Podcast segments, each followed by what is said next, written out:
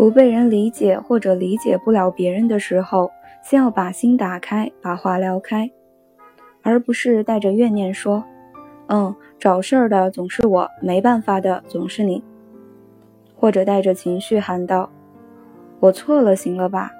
对对对，行行行，好好好。”在现实生活中，我都道歉了，你还要怎样？那就当我错了，行了吧？真是对不起你啦，呵呵。类似这样的话，更像是在宣战。你要么就别道歉，要道歉就最好是真心的，别觉得自己好像道个歉有多了不起似的。再说了，并不是所有的事情都能通过道歉就立刻解决。谁的身上都没有情绪开关，一摁下去就马上烟消云散。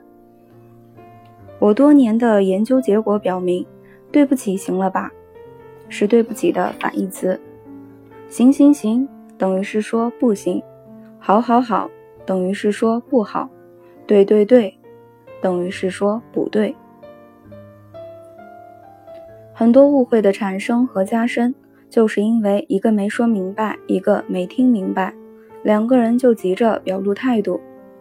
你想要表达的可能是一间房子那么多，可你能用语言组织的只有一张桌子那么多，然后说出口的只有一个抽屉那么多，别人听得懂的很可能只有抽屉的把手那么少了，而对方反馈出来的却是房门之外的大千世界。这样的聊天就像是在做看图作文题，不出偏差才怪呢。如果有人误会了你，那是他的错，但你不要拉下你的驴脸，又或者用带有明显情绪化的词语来和他交流，以表达你强烈不满。这样做只会让问题越来越糟。你真想解决问题，就请用平和或调侃的态度让对方明白。这只是个误会，结果很可能是他会加倍的忏悔并改正。简而言之，他是错了，但你不能因为他错了，再用另一种错误来反击他，这样只会让彼此错上加错。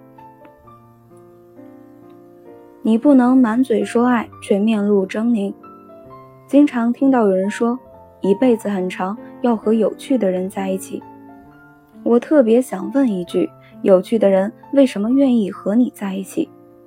难道就因为你呆、你木、你无聊，所以他们就得将自己的美好生活分你一半？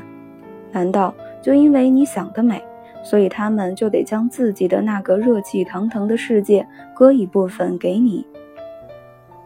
我的建议是在认识有趣的人之前，先让自己变得有趣、丰盛、温和一些。